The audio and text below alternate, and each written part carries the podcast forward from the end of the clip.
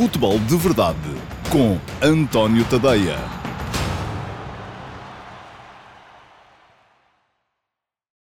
Olá, bom dia. Eu sou o António Tadeia e este é o Futebol de Verdade, edição de quinta-feira, dia 1 de agosto. Hoje temos uma agenda cheia, com muitos temas para, para abordar, e por isso mesmo vou passar muito rapidamente pelos primeiros, porque, aliás, um deles já, já escrevi sobre ele, ao outro voltarei amanhã. Uh, hoje de manhã já falei sobre a questão do, do Flamengo e o facto do Flamengo ter passado à, à próxima ronda da Copa Libertadores, eliminando o MLS nas uh, grandes penalidades. Um, foi eleito sob uma perspectiva diferente, sob a perspectiva de Jorge Jesus e do rendimento que ele tira dos avançados, mas podem ler uh, tudo o que quiserem sobre esse assunto mais abaixo no meu, uh, no meu uh, feed, no, no, texto do último passo de hoje de manhã. Logo à noite vamos ter Vitória Sport Clube Janesse 10, segunda mão da eliminatória da um, Liga Europa. Não se esperam grandes dificuldades para o Vitória. O Vitória já conseguiu vencer o jogo no Luxemburgo. É verdade que mesmo no final, mas mesmo assim conseguiu trazer vantagem para a segunda mão em casa. O Janesse 10 é uma equipa claramente mais fraca e, portanto, não me parece que venha daí grande mal ao mundo. É verdade também que o Janesse 10 conseguiu eliminar o Tobol do Cazaquistão um, no jogo fora. Empatou 0-0 em casa, empatou 1-1 fora, passou à ronda seguinte através da do, dos golos fora, mas nem o Vitória é o Tobol, nem o Janesse uh, veio com um empate, veio com derrota desta vez do jogo em casa. Portanto, parece-me que será um mero pro forma, é preciso ser profissional, é claro, mas com certeza que amanhã estaremos aqui para falar das hipóteses do Vitória na próxima ronda, que se espera venha a ser contra o Ventspils da Letónia, mas para isso também teremos que esperar pelo jogo de segunda mão uh, do Ventspils contra a equipa de Malta que está a defrontar. Vamos, portanto, vou portanto centrar-me em dois temas uh, eh, um, fundamentais na, na, na emissão de hoje.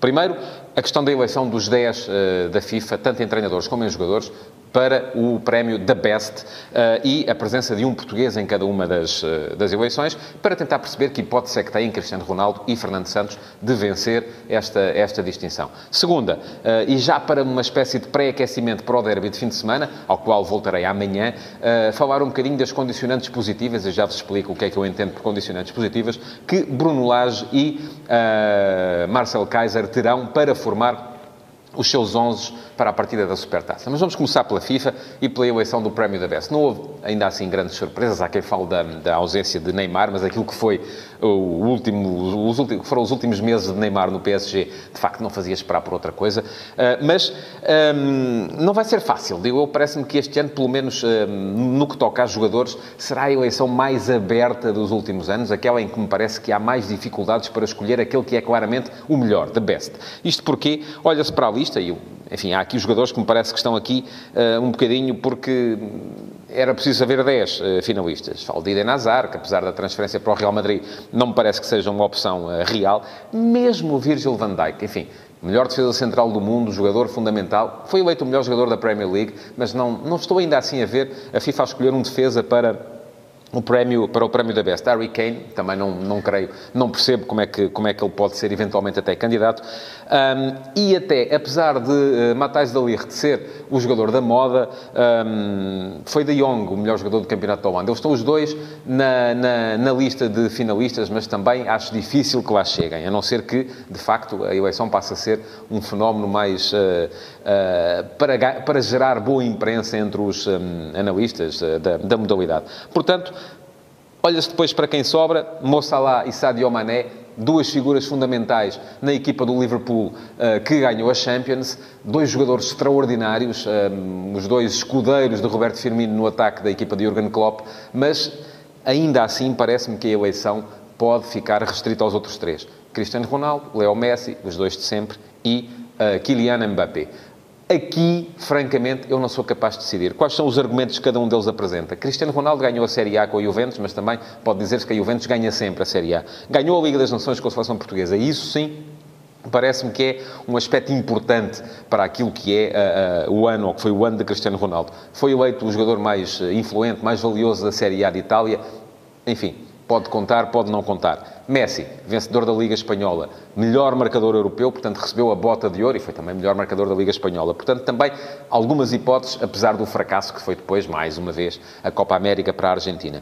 E Kylian Mbappé, a estrela emergente do futebol europeu, eh, desde a vitória da França no Campeonato do Mundo 2018, pode dizer-se que esta última época não foi o salto qualitativo, se calhar, que se esperava de Mbappé, uh, depois daquilo que ele tinha mostrado em 2017-18, o que mostrou em 2018-19, já não terá sido tão... Uh, enfim, já não teve um crescimento que se esperaria e equivalente àquele que ele tinha tido antes. E só por isso eu não me atrevo sequer a dizer que Mbappé é o favorito. Mas pronto, acho que entre estes três vai sair o vencedor do prémio da Best. Uh, estaremos cá em setembro para ver quem vai ser. E depois há a questão dos treinadores. Está lá Fernando Santos, é verdade que Portugal ganhou a Liga das Nações, mas nem um acometimento de uh, patriotismo uh, ao mais alto nível me pode levar aqui a considerar que Fernando Santos pode ser considerado um dos favoritos. Se não ganhou no ano em que ganhou o Campeonato da Europa, não seria agora com certeza uh, que ia conseguir fazê-lo. Eu olho para os nomeados, nem Guardiola, apesar da vitória na Premier League, muito menos Pochettino, Tite, Gareca, Galhardo, Belmadi, Deschamps, enfim tudo gente para uh, fazer a guarda de honra daquele que vai ser eleito o vencedor, e eu só vejo, francamente, dois nomes.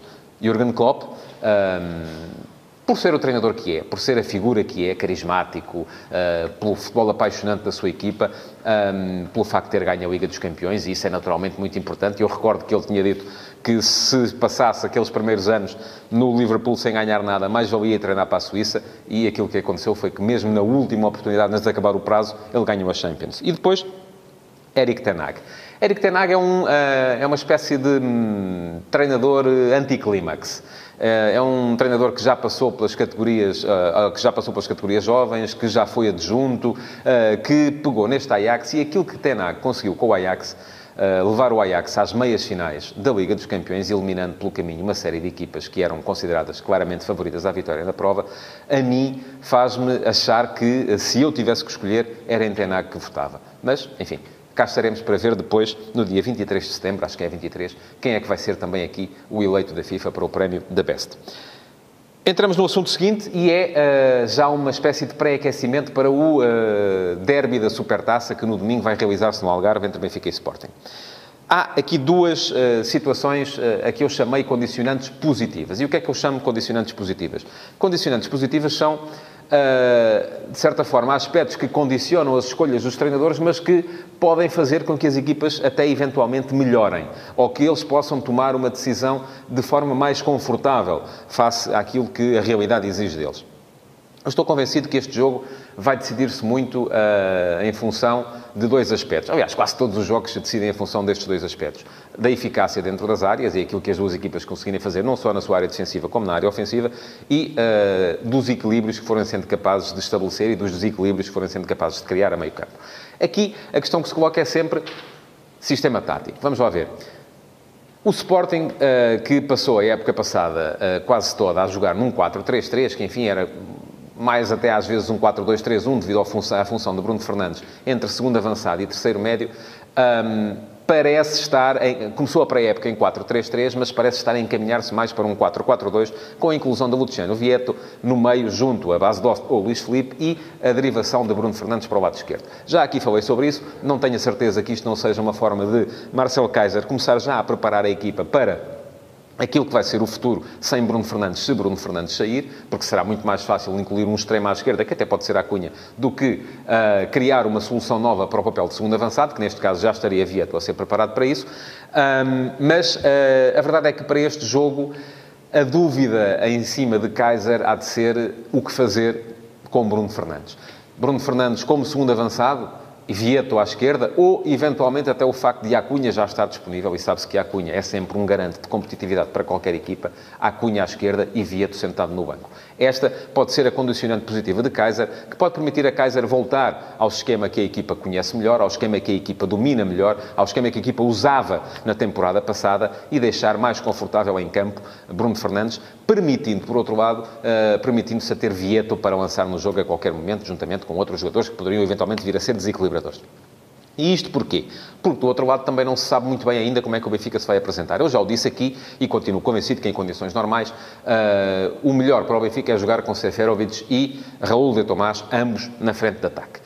Acontece que Raul de Tomás esteve condicionado durante quase toda a semana, ah, não tem estado a treinar com, com, a, com a equipa e, portanto, pode não estar nas condições ideais. E o que é que isto pode levar Bruno Lage a fazer? Pode levar Bruno Lage a de certa forma, fazer o, caminho inverso àquilo que estará a fazer Marcel Kaiser e apresentar-se, como se apresentou em alguns jogos da pré-época também, com um terceiro médico. Pode ser Tarapto, pode ser Chiquinho, pode ser, uh, enfim, há uh, N soluções, pode ser até Jota, como surpresa de última hora, uh, para incluir depois Rafa num dos corredores, Pizzi no outro corredor e uh, Seferovic como ponta de lança tendo De Tomás para lançar no jogo para qualquer situação que, de que viesse a precisar.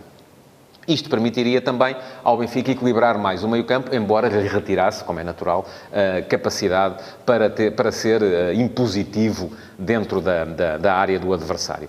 Acho que muito do jogo se vai decidir por aí, mas amanhã, prometo, vamos voltar a isso. Vamos tentar aqui uh, desconstruir o pensamento dos dois treinadores uh, para aquilo que vai ser a constituição das duas equipas para o derby da Supertaça, que é já no domingo, começa a época oficial em Portugal, logo com um Benfica Sporting. E pronto. Concluídos os assuntos de, que eu tinha previsto para, para hoje, vamos então pensar naquilo que são as uh, perguntas enviadas por vós. E tenho aqui à partida, uh, vamos ver, pergunta o Josias Martim.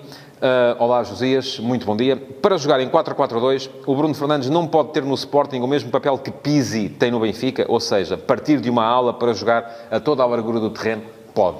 E tanto pode que uh, é isso que tem estado a ser feito, não é? Aliás, foi isso que uh, Marcel Kaiser fez, por exemplo, uh, neste último jogo de preparação contra o Valência. A questão é que isso leva tempo e um, Bruno Fern... a equipa estava demasiado dependente daquilo que era o rendimento de Bruno Fernandes ao centro.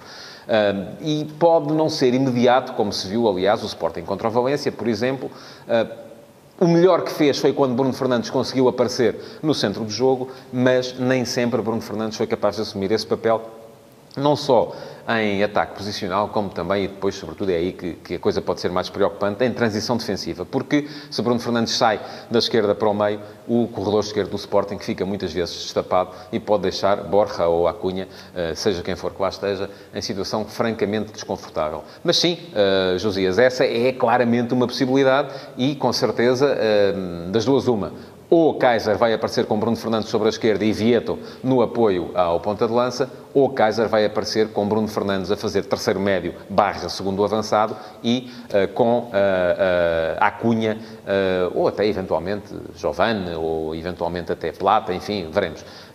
mas isto se Acunha jogasse como lateral esquerdo, no corredor esquerdo como extremo. Portanto, uma das duas coisas será, mas teremos que esperar naturalmente pelo, pelo dia do jogo para perceber qual vai ser. Chegamos ao fim. Não se esqueça uh, de uh, reagir a este vídeo, de, se gostou, colocar um like, de partilhar para que os seus amigos possam uh, também eles assistir. Um, se não gostou, que meta o tal emoji irritado, a tal gargalhada. Enfim, reaja. Isso é que é importante porque já se sabe o algoritmo do Facebook é impiedoso e não perdoa. Até amanhã. Amanhã cá voltaremos a estar para mais um Futebol de Verdade. Futebol de Verdade, em direto de segunda a sexta-feira, às 12h30, no Facebook de António Tadeia.